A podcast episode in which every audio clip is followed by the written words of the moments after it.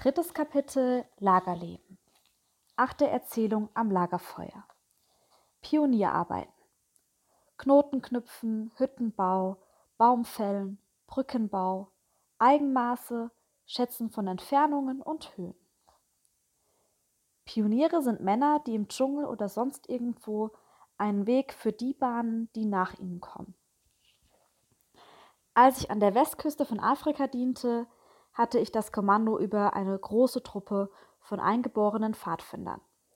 Wir alle Pfadfinder versuchten wir uns auf jede Weise der Hauptarmee, die hinter uns marschierte, nützlich zu erweisen. Wir hielten nicht nur Ausschau nach dem Gegner und beobachteten seine Bewegungen, sondern gaben uns auch alle Mühe, den Weg für unsere Armee zu verbessern, der nur ein schmaler Pfad durch dichte Dschungel und Moraste war. So wurden wir Pioniere und Pfadfinder zugleich. Im Verlauf unseres Marsches bauten wir über verschiedene Gewässer fast 200 Brücken, die aus Holzstangen zusammengefügt waren. Als ich aber zum ersten Mal von unseren Pfadfindern diese wichtige Arbeit verlangte, fand ich bald, dass von den tausend Mann viele nicht wussten, wie man beim Fällen von Bäumen die Axt zu benutzen hat und dass sich kaum einer auf das Knüpfen von Knoten nicht einmal von schlechten Knoten verstand. Lebensrettung durch Knoten. Vor Jahren ereignete sich, knapp bevor ich nach Kanada kam, bei den Niagara-Fällen ein furchtbares Unglück. Es war mitten im Winter. Drei Leute, ein Mann, seine Frau und ein 17-jähriger Junge gingen über eine Eisbrücke, die der rauschende Fluss unweit der Fälle gebildet hatte. Plötzlich begann es im Eis zu krachen und die Brücke brach auseinander. Der Mann und die Frau befanden sich auf einer vom Hauptteil abgetrennten Eisscholle, der Junge auf einer anderen. Rings um sie war das Wasser mit ähnlichen Eisschollen bedeckt, die dahintrieben und sich aneinanderrieben und stießen. Die drei Menschen waren auf Gnade und Ungnade der Strömung ausgeliefert, die zwar hier noch langsam war, sie aber allmählich unaufhaltsam gegen die furchtbaren, nur eine Meile entfernten Wasserfälle stromabwärts trug.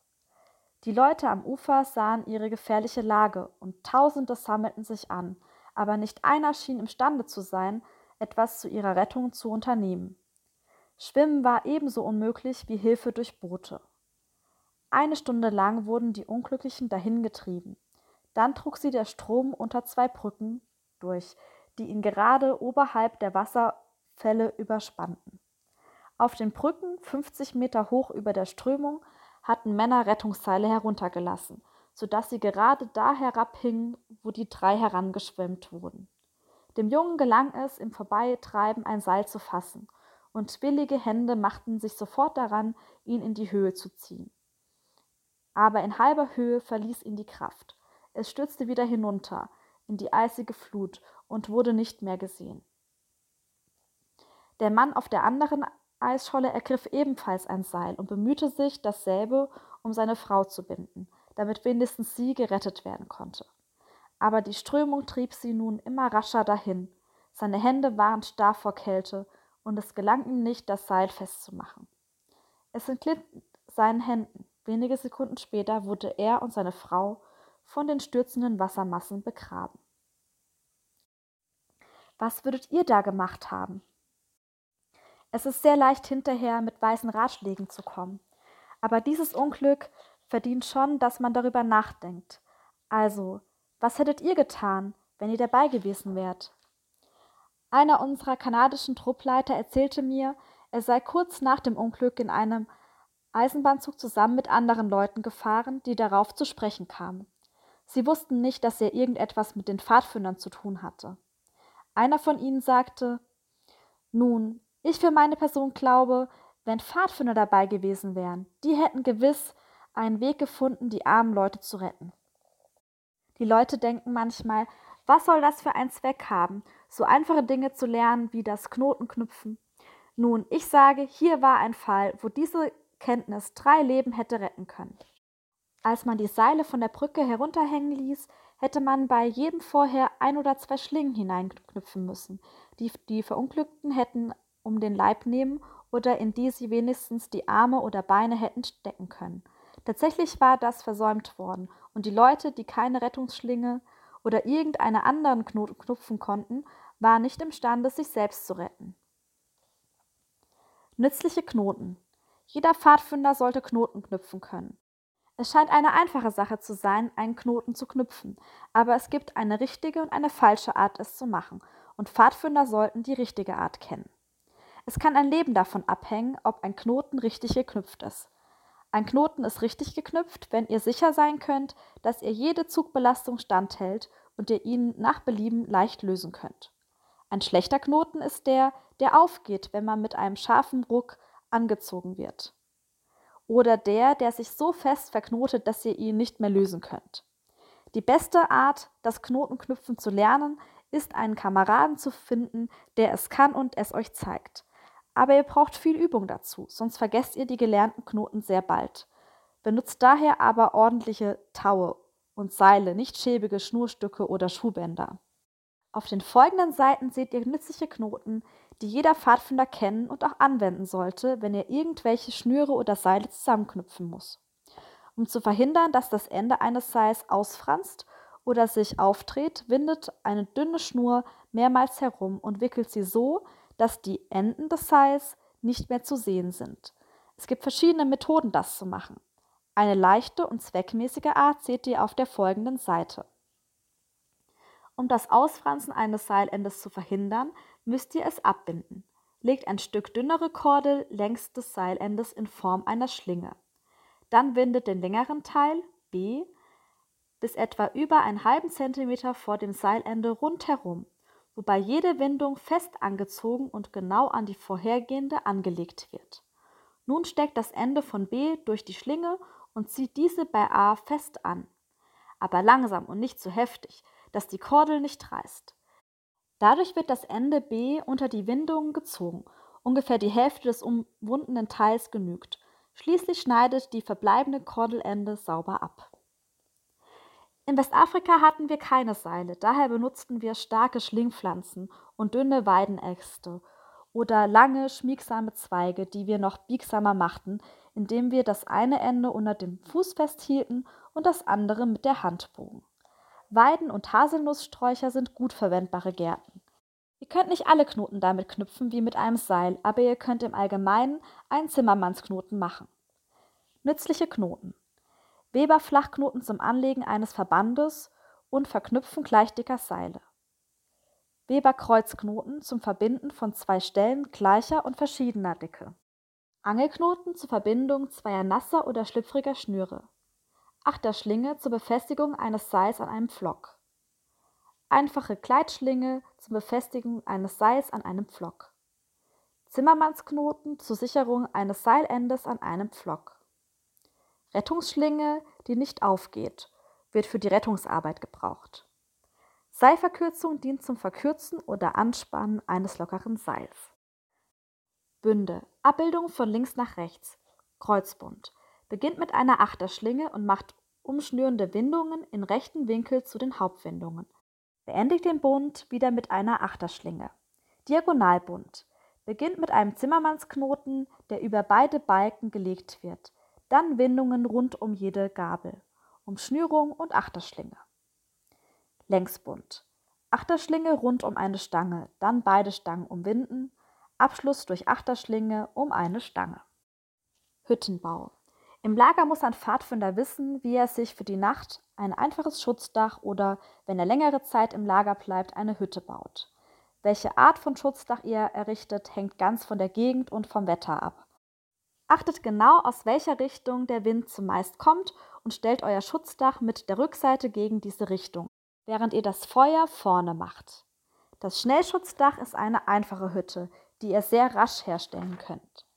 Wenn das Lager an einer Stelle aufgeschlagen wird, wo viele Bäume sind, die ihr verwenden dürft, so gibt es verschiedene Typen von Schutzdächern, die ihr machen könnt. Das Schnellschutzdach ist die einfachste Form einer Hütte. Zwei aufrecht stehende Stangen werden fest in den Boden getrieben. An ihnen oben eine Querstange befestigt, an die dann andere Stangen an der Windseite angelehnt und festgemacht werden. Querstangen dienen dazu, das Dach mit Ästen, Zweigen, Schilf oder Grasziegeln oder anderem geeigneten Material zu decken.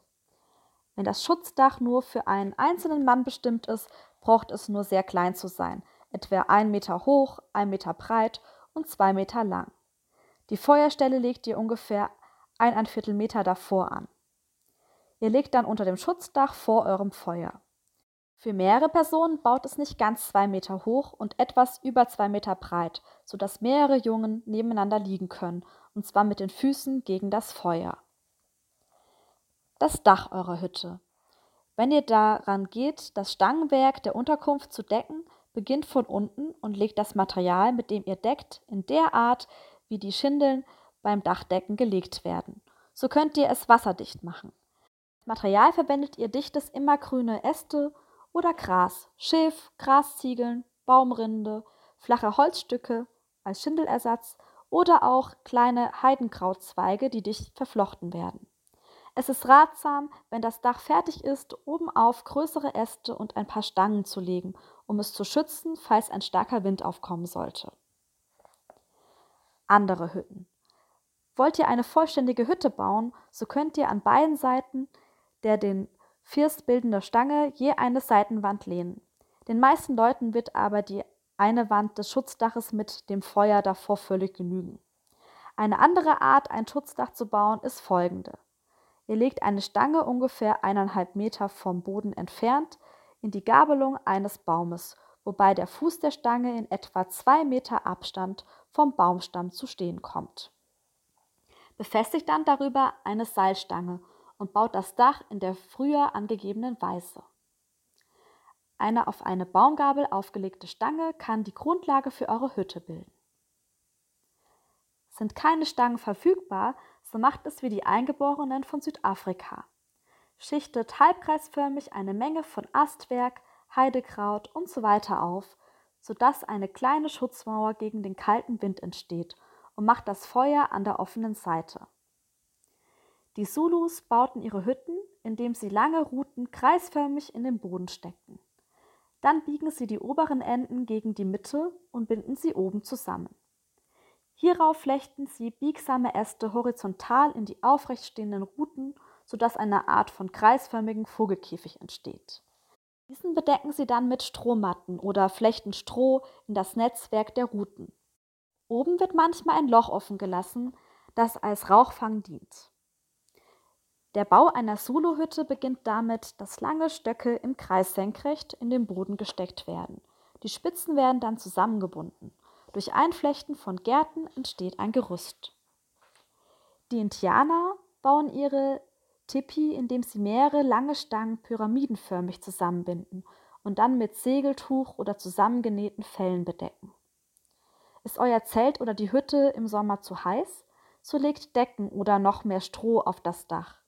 Je dicker das Dach, desto kühler ist im Sommer das Zelt. Ist die Hütte kalt, so macht den unteren Teil der Wände dicker oder baut außen rund um den untersten Teil der Wand aus Grasziegeln eine kleine Schutzwand, die ein Viertelmeter hoch ist. Vergesst niemals, rund um eure Hütte einen Regengraben auszuheben, damit der Hüttenboden nicht von außen überflutet werden kann, falls in der Nacht ein Regenguss einsetzt. Diese Art von Schutzdach wird bei den Eingeborenen vom Somaliland Web genannt. Eure Axt. Die Axt ist für das Leben im Wald ein äußerst nützliches Werkzeug. Um ein guter Holzarbeiter zu werden, muss man erstens einmal wissen, wie man mit seiner Arbeit am besten macht. Und zweitens gehört sehr viel Übung dazu, ehe man halbwegs geschickt geworden ist.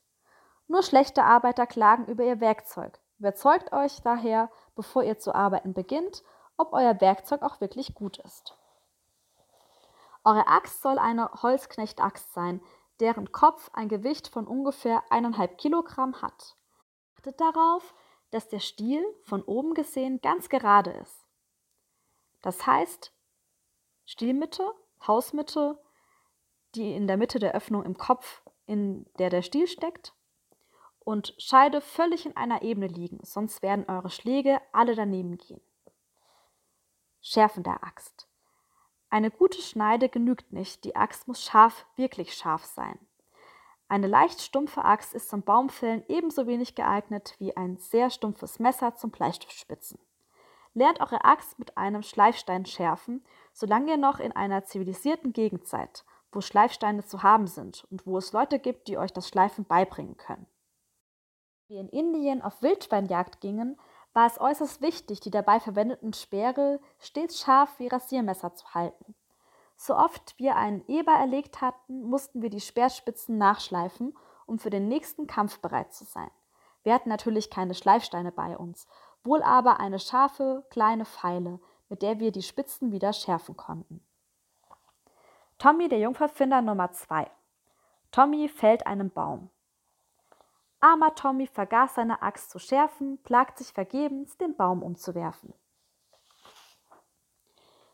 Viele alte Waldarbeiter führen eine solche kleine Feile mit sich, um ihre Axt stets nachschärfen zu können.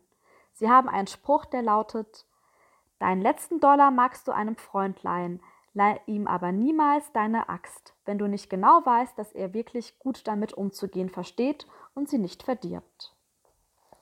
Schützt eure Axt. Nur ein Narr wird mit seiner Axt herumhauen, sie in Bäume schlagen, zwecklos Wurzeln und herumliegendes Astwerk durchhacken und so nicht nur die Bäume, sondern zugleich mit jedem Schlag auf Erde und Steine seine Axt beschädigen. Nur ein Narr wird, wenn er müde ist, die Axt einfach auf den Boden werfen und dort liegen lassen. Dadurch kann sich bei Nacht leicht jemand den Fuß verletzen. Die Axt liegen lassen wollt, schlagt sie einfach in einen Baumstumpf oder lasst sie dort stecken, bis sie wieder gebraucht wird. Oder ihr macht euch aus Holz einen eigenen Schutz für die Schneide, wenn ihr kein Lederfutteral besitzt. Gebrauch der Axt.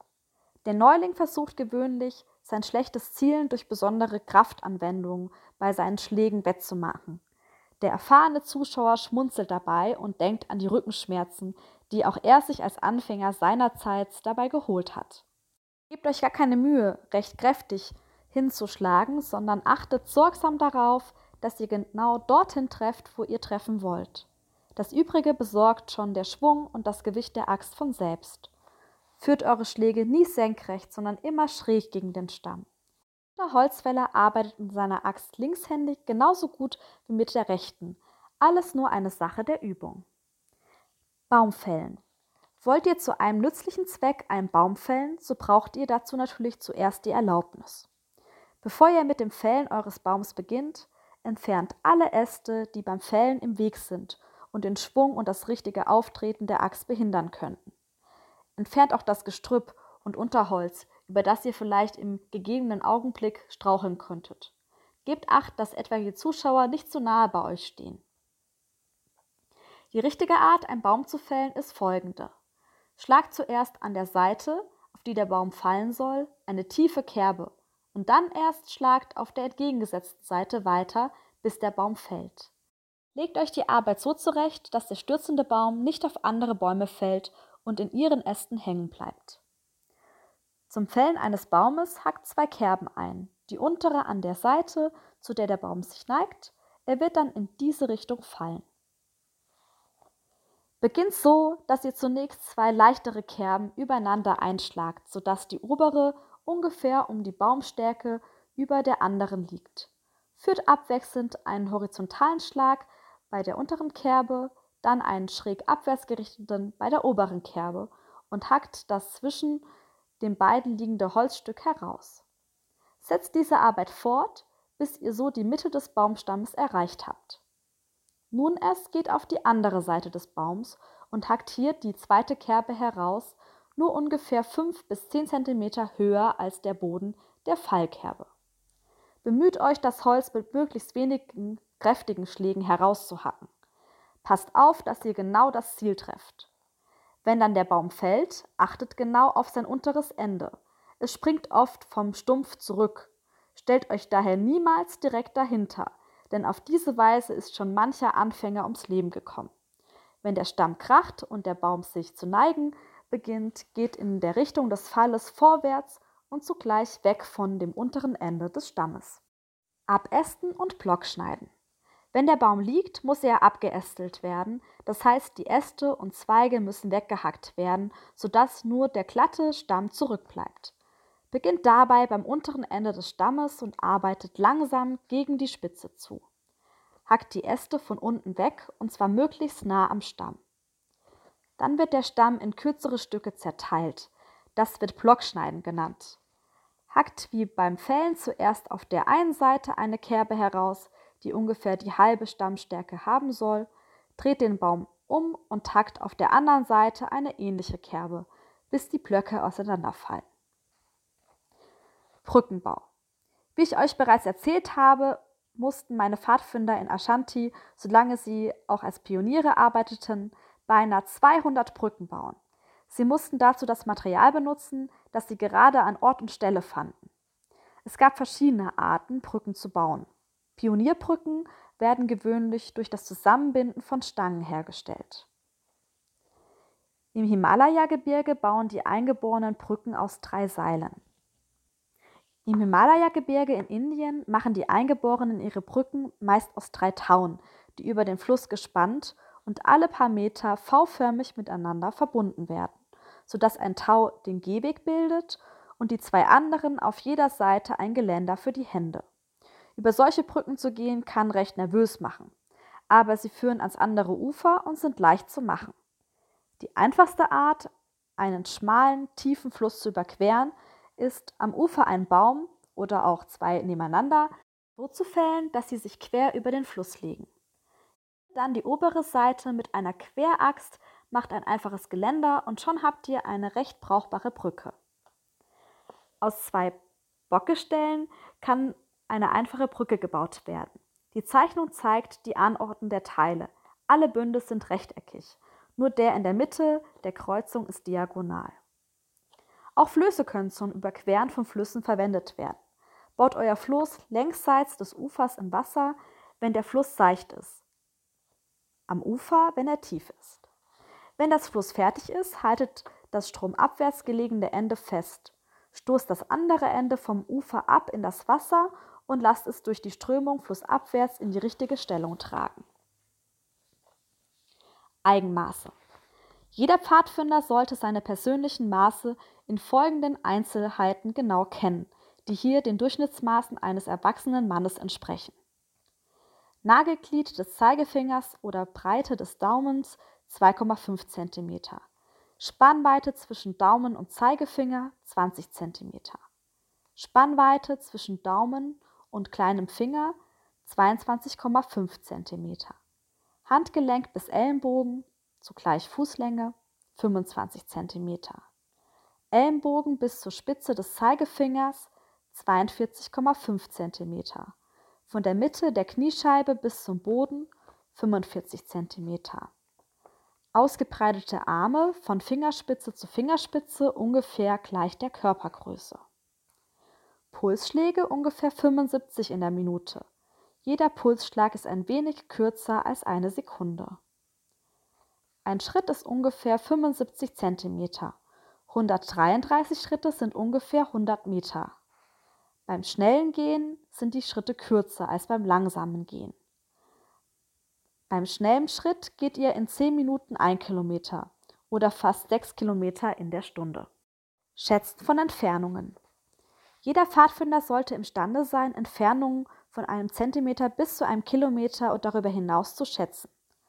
Eure Eigenmaße werden euch, wenn ihr sie euch genau merkt, beim Messen von Gegenständen eine große Hilfe sein. Es ist auch zweckmäßig, Kerben in eurem Pfadfinderstock zu schneiden, die die herkömmlichen Maße zeigen, also 1 cm, 1 Dezimeter, einen halben Meter, 1 Meter. Übertragt diese Maße einfach von einem Messband auf den Stock. Bei Wanderungen wird die Strecke, die ihr zurückgelegt habt, gewöhnlich geschätzt, indem ihr schaut, wie lange und mit welcher Geschwindigkeit ihr gegangen seid. Angenommen, ihr geht in einem Tempo von 5 km in der Stunde, dann wisst ihr, dass ihr nach einem Marsch von eineinhalb Stunden ungefähr siebeneinhalb Kilometer zurückgelegt habt. Bewegungen können auch durch den Schall geschätzt werden. Wenn ihr in der Ferne einen Blitz seht und dann die Sekunden zählt, die zwischen dem Aufblitzen und dem Schall des Donners vergangen sind, so könnt ihr feststellen, wie weit ihr vom Blitzeinschlag entfernt seid, da die Schallgeschwindigkeit 330 Meter in der Sekunde beträgt. Überprüft die folgenden Angaben durch eigene Beobachtungen. Auf etwa 50 Schritte Entfernung kann man Mund und Augen eines Menschen noch deutlich sehen. Auf 100 Schritte erscheinen die Augen als Punkte. Auf 200 Schritte kann man immer noch Einzelheiten der Kleidung sehen. Auf 300 Schritte sieht man noch das Gesicht. Auf 400 Schritte kann man die Bewegung der Beine sehen, auf 500 Schritte die Farbe der Kleidung. Bei noch größeren Entfernungen sucht euch einen Punkt im Gelände, der eurer Meinung nach ungefähr auf halbem Weg bis zu der Stelle liegt, deren Entfernung ihr schätzen wollt. Schätzt, wie weit dieser Punkt von euch entfernt sein dürfte, verdoppelt diese gefundene Zahl und ihr habt die richtige Entfernung. Eine andere Art zu schätzen ist die, dass ihr zunächst die größte Entfernung schätzt, in der sich der betreffende Gegenstand befinden könnte, und dann die geringste, die dem Anschein nach noch ungefähr möglich ist. Die Mitte zwischen diesen beiden Entfernungen dürfte dann ungefähr die richtige sein. Bei heller Beleuchtung erscheinen Gegenstände näher, als sie wirklich sind, ebenso wenn man über Wasser oder Schnee auf sie blickt oder wenn man bergauf oder bergab blickt.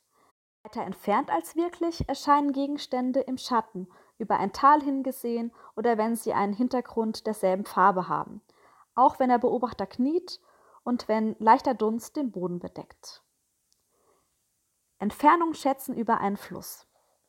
Werden die Dreiecke so ausgelegt, wie die Zeichnung zeigt, so könnt ihr die Breite eines Flusses mit ziemlicher Genauigkeit bestimmen.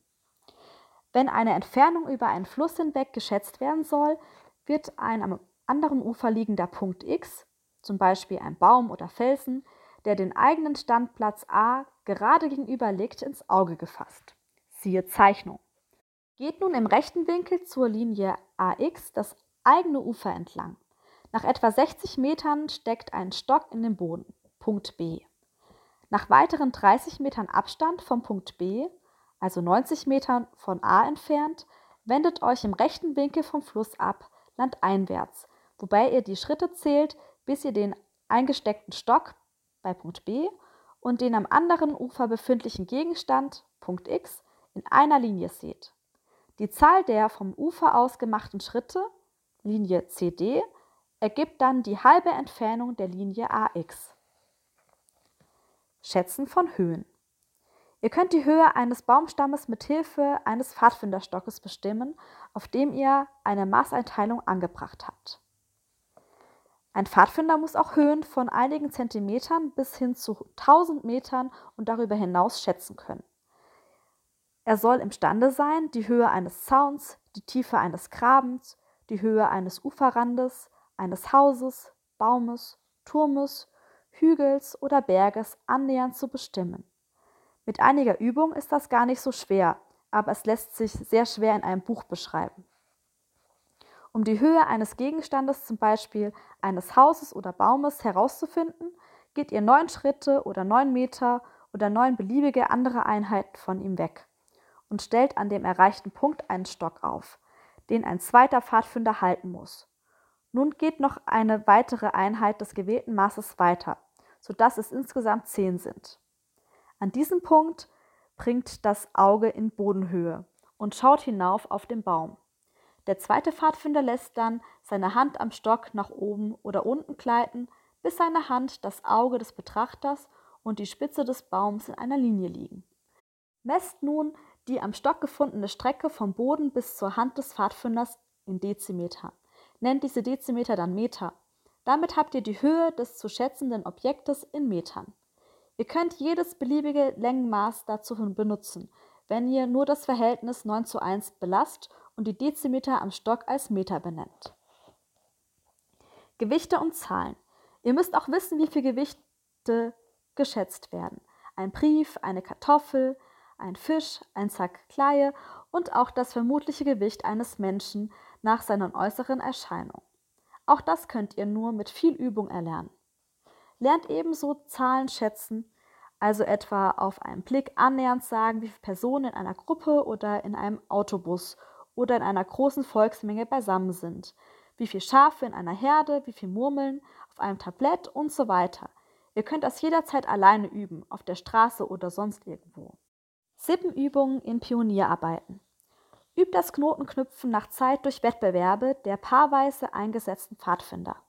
Die Verlierenden werden wieder zu Paaren zusammengestellt, bis endlich der langsamste Knotenknüpfer gefunden ist. Diese Art, die auch bei anderen Pfadfinderfertigkeiten verwendet werden kann, bekommt gerade die ungeschicktesten die meisten Übungen. Mit einem langen Seil könnt ihr einen schweren Holzklotz oder irgendeinen anderen schweren Gegenstand auf diese Art weiter befördern. Eine Sippenhütte könnt ihr bauen, indem ihr dünne Bäume zusammenbindet und das Rahmengestell mit Rasziegeln bedeckt. Da niemand der Schlechteste sein will, ist in diesem Fall der Wetteifer gerade so groß, als wenn darum gekämpft werden würde, wer der Beste ist und einen Preis gewinnt. Sehr lustig ist das Wettknüpfen von Knoten im Dunkeln.